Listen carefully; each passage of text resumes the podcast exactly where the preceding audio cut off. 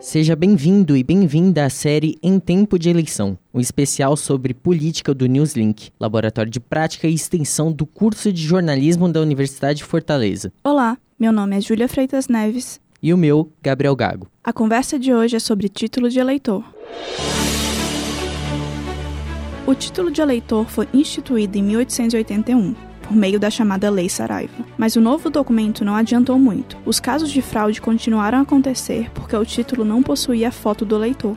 Mesmo com esses problemas, a juíza do Tribunal Regional Eleitoral do Distrito Federal, Ana Maria Amarante, diz: as leis já refletiam a preocupação de que realmente se apurasse a vontade daqueles poucos que integravam o universo dos eleitores. Mas, sem dúvida alguma, era um processo eleitoral direcionado, que não revelava um nível sequer razoável de exercício da democracia. Depois da proclamação da República, em 1889, o voto ainda era restrito. Eram impedidos de votar menores de 21 anos, mulheres, analfabetos, mendigos, soldados rasos, indígenas e integrantes do clero.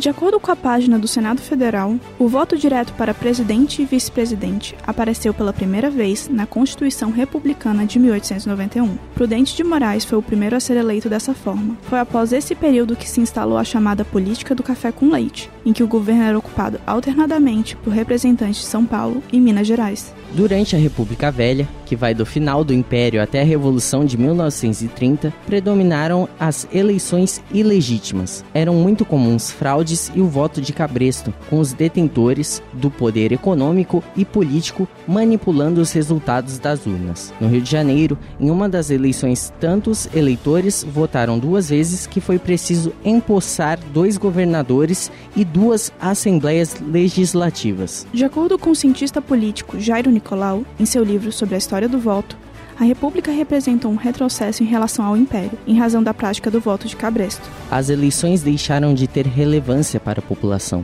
Eram simplesmente uma forma de legitimar as elites políticas estaduais. Elas passaram a ser fraudadas descaradamente, de uma maneira muito mais intensa do que no Império. Dessa época vem as famosas eleições a bico de pena, um dia antes da eleição, o presidente da mesa preenchia a ata dizendo quantas pessoas a tinham assinado, fraudando a assinatura das pessoas que compareciam. Hoje, o título de eleitor é um dos documentos mais importantes de qualquer cidadão brasileiro, pois ele permite o principal aspecto da vida política do país, a escolha dos representantes. Sua função é comprovar que aquele cidadão está inscrito na Justiça Eleitoral Brasileira e que por isso está apto a participar do processo eleitoral, como eleitor ou como candidato. O título de eleitor é exigido em outras situações, como na matrícula em universidades públicas, pelo empregador na hora da contratação, para inscrição em concursos públicos, entre vários outros processos. Mas a história desse documento começa quando o Brasil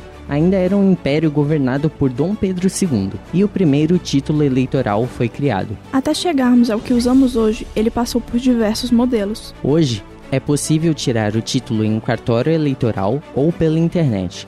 Em anos de eleição, o título deve ser solicitado em até 151 dias antes do pleito. Em anos sem processos eleitorais, é possível tirar em qualquer dia.